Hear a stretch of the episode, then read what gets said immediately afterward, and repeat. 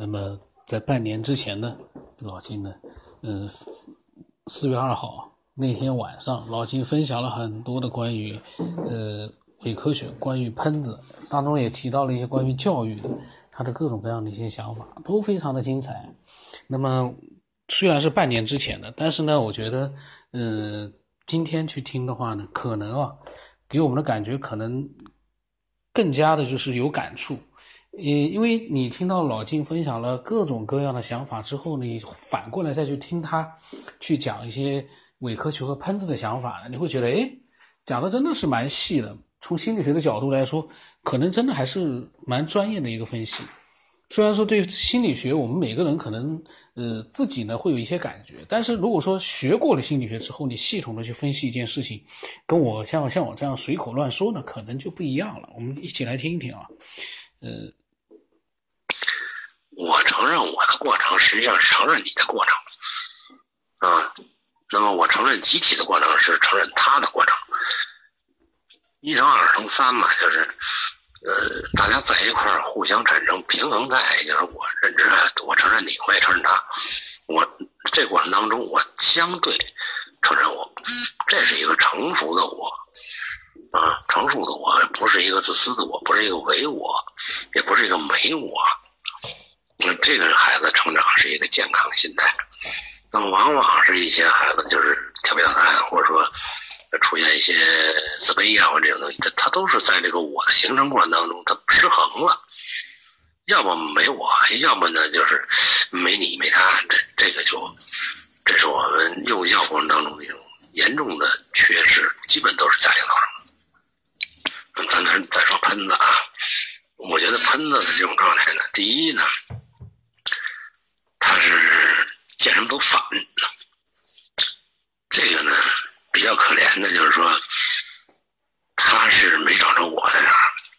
假如说他很自信，那么他不会看不起你，因为看不起你的过程等于就是不承认我，对吧？就看不起我。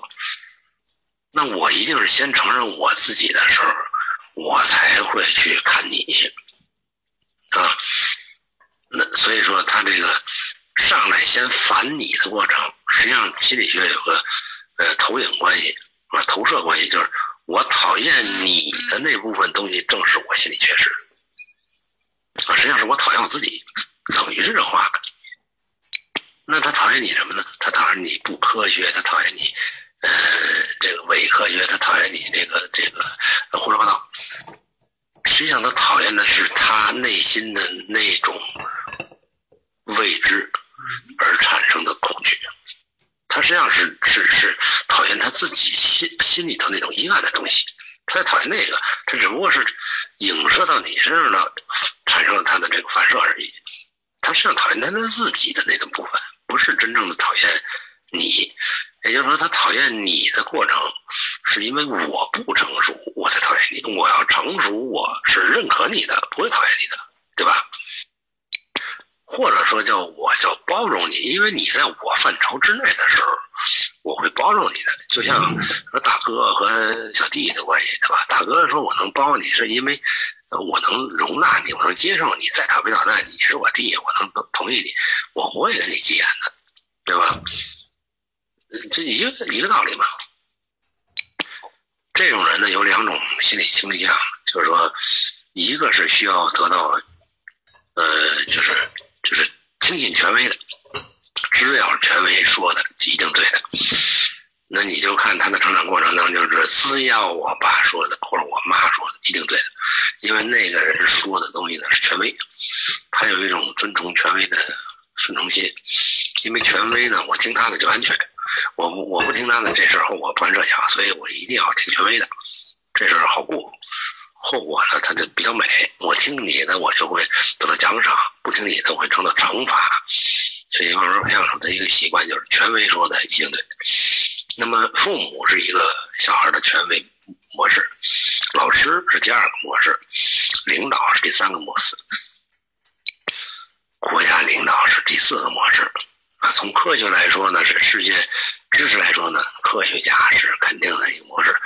也就是说，不管科学家说的对与不对，其实他也没弄明白对不对，只是是科学家说的，我就一定是对的，啊，这个心态呢，其实跟迷信没什么区别。从迷信家长到迷信老师到迷信呃领导，啊，反正是我认为能够对我形成压力的人，我都迷信，啊，这一定是对的，因为我要不信他的这个这个后果我控制不了，或者说不安全了，嗯，这是一个潜在的心理模式。那么他这个过程当中就会压抑我，越是相信这个，他越压制我。但是我必定存在呀，你再怎么压，我也存在。那我存在的过程当中，我同样还有一个力量，就是想证明我的存在，证明我是对的。那怎么办呢？一方面是获得权威的认同，也就是说，领导说我对，我就对。啊，科学家说我对，那我就是大科学家了。谁说我对，就尤其是权威说我对，我怕的这些人说我对的时候，我才觉得，啊，对，我是对的。其实我对不对跟我没什么关系，我只活在别人的认为我对不对里。如果不是权威呢，或者说跟我没什么关系的人呢，那就是对抗。也就是说，我否，我承认权威，啊，在权威那儿我获得认同；另一方面呢，在我认为不是权威那那个方面呢，我成为权威。也就是说，我看不起你，我认为否，我否定你，打击你的目的其实不是你对错的问题，他的内心活动不是评判你这事儿说的对还是错，他真正内心目的是证明我的存在。这是为什么叫我对你错？那那是我我对啊，就是我的存在，我存在啊，我对就是我呀，对吧？那我要不对，我就没了。那这是很恐惧的。所以我们看到他所有的表象背后，反映出他的心理的活动或者动机。也就是说，我们看一个心理学家看一个人，都是看他的言行背后的动机是什么。他那个心里一闪，他的意识一闪的时候，他后边的思维逻辑和他的动机是什么？他一定有他的动机，否则他不会这么干的。也就是说，有因就有果。他的因是什么？他为什么这么说？他为什么这么想？他为什么会发这个比较唠叨？他从哪来的？你看看到这个，一旦你看到这个时候，这个人就一目了然，就是就是觉得这个人就是他，你看清他的模式了。他不仅这个事儿，对别的事儿都一样，啊，包括他娶个媳妇儿，可能会对媳妇儿说：“你这不对啊，那不对啊。”然后高高在上。如果媳妇儿一厉害的话，那他肯定你，你这对，你都对啊，就是我错了。啊然后我一定讨好你，就是他就是这种，你说两边人也好什么样，但是他的内心活动其实很可怜，就是想证明一个我的存在。我认为喷子无非就是这么。几种情况，换句不好听的话，也就是说，他的心理不成熟，呃，没长大，所以成长就是在不断的否定当中呢，去积累经验，然后达到一种自我的呃这个这个扩大或者解脱。我我碰着这事儿哟，跟我的经验不符。然后呢，我立刻就是一个学习的态度去了解他为什么不服，然后理解了以后，哦，因为这个不服，那我把它变成经验存进去，下回我再去碰见这种事儿的时候，我就会有一种呃新的经验去面对。啊，如果是服了，这事就是成功，就是我有经验。如果说碰到又是未知的东西，我拿这个东西碰试又不服。那我又去问为什么，又去观察凭什么这样的？哎，他到底什么原？原因？这是个学习的态度，是个质疑的态度，然后你才能一步步的扩充自己的范畴，才能改善自己的模式。这就是心理学研究的东西。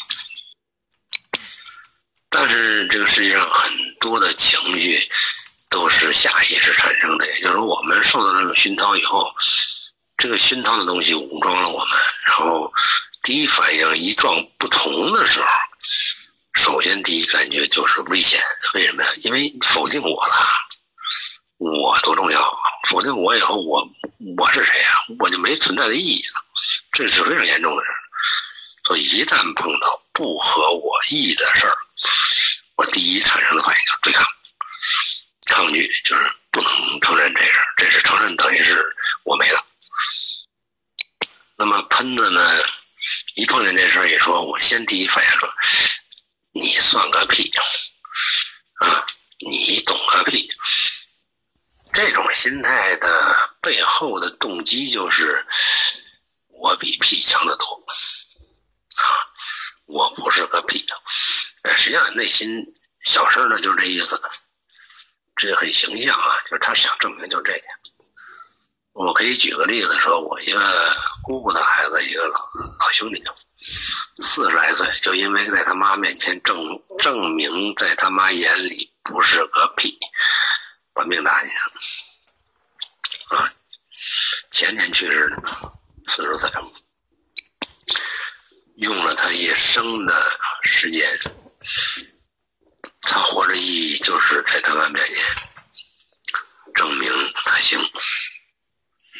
证明他是自我的，这个太可怜了。那换句话说，就是喷子的这种心理历程呢，他一定是遭受过成长过程当中的一个不公待遇，他才形成一种扭曲的心态和观点。也就是说，我相信这些东西都没经过大脑啊，或者他基本上。也不会拿大脑去想问题，他只是受着情绪的支配。那么佛家说，情绪贪嗔痴慢是捆绑他的一种绳索或者枷锁，你不知道破，你不知道关照，你会越捆越紧。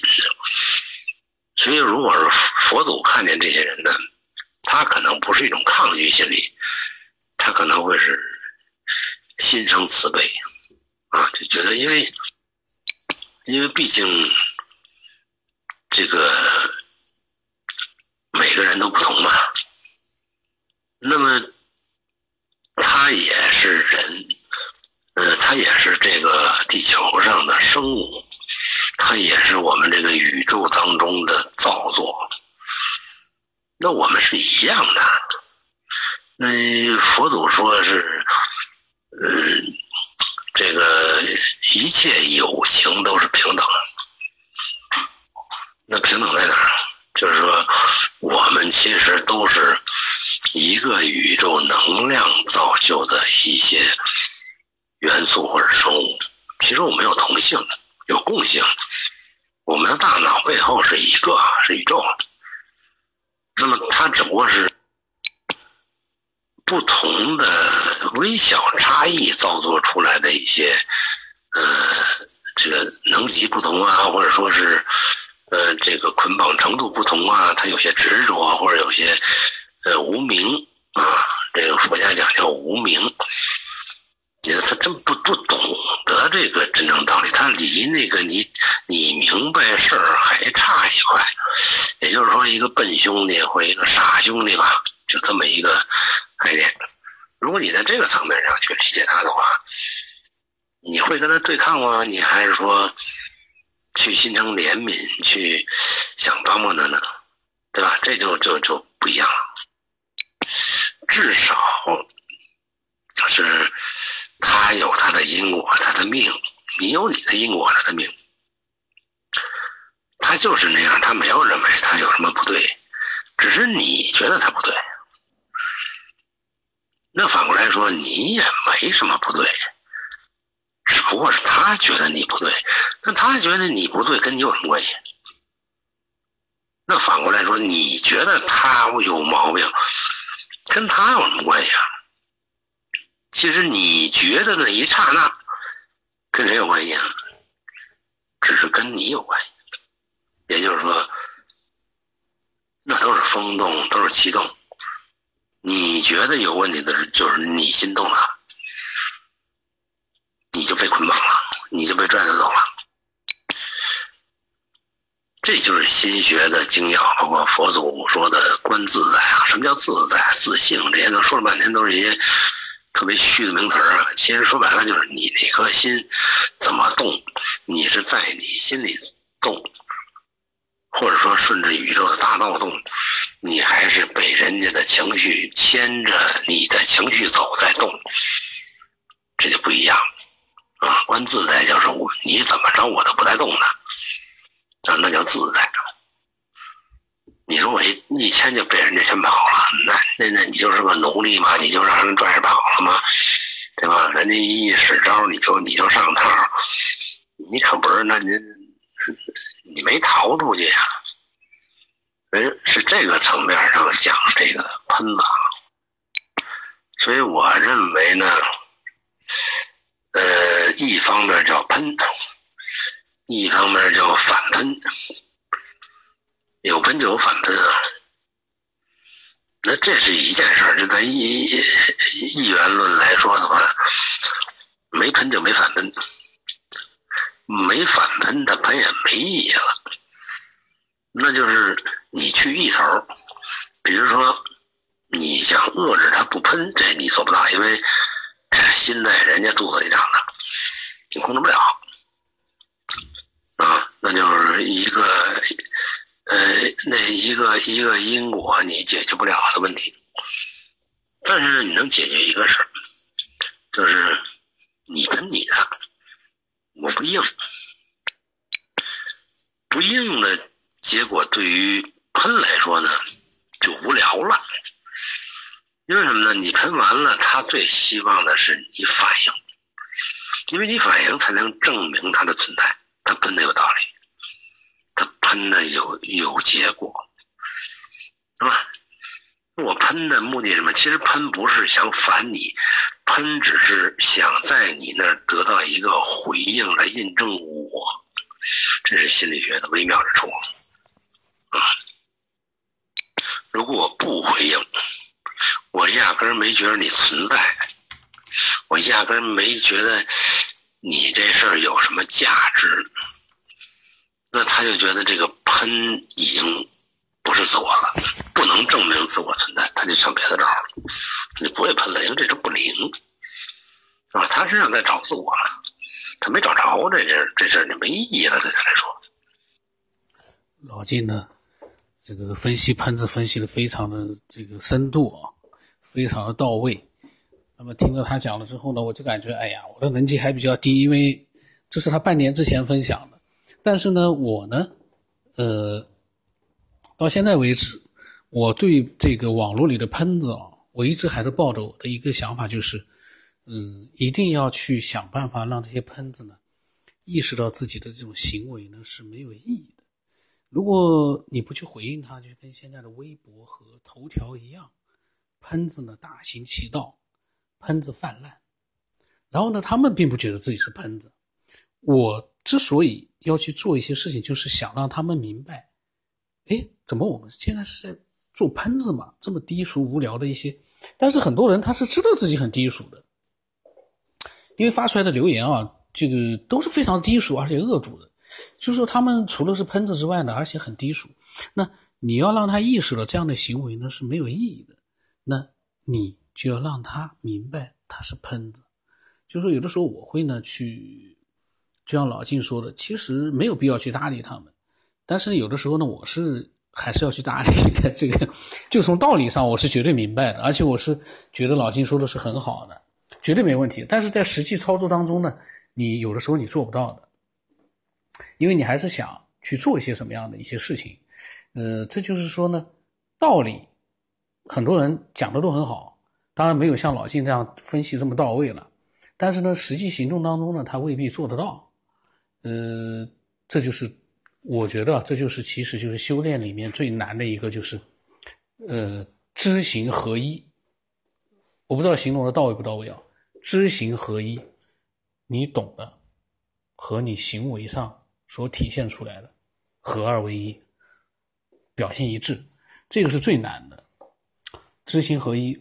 这个我在想，老晋什么时候？现在啊，他如果说比较空闲的时候，我倒是想请他分析一下这个知行合一，人为什么那么难去做到？而那么多呃伟大的人一辈子可能就想做到的就是知行合一，这是我自己突然想到的，未必人家是想做到啊。就是我 我突然在想，是不是应该他们会不会有这样的一个想法，就想做到这个他们所知的和他们所做的能够真正的一致。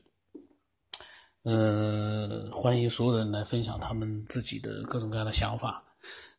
喷子呢，就是只会说一句话，但是我们分享的是很多的有内涵的内容。那么我的微信号码是 b r y 中八不浪三八，微信名字是九天以后。那么老金呢还分享了一些其他的一些精彩的内容啊，我们下期再录。因为精彩的东西呢，肯定是要去慢慢的去欣赏和品味的。当然，精彩不见得说老金说的全部都是正确的，我们也可以讲出自己我们不一样的想法。就像我一样的，我经常会，呃，跟老金是对着干的，呃，不是对着干啊，就会讲我的想法的。老金呢，其实反而会很开心的。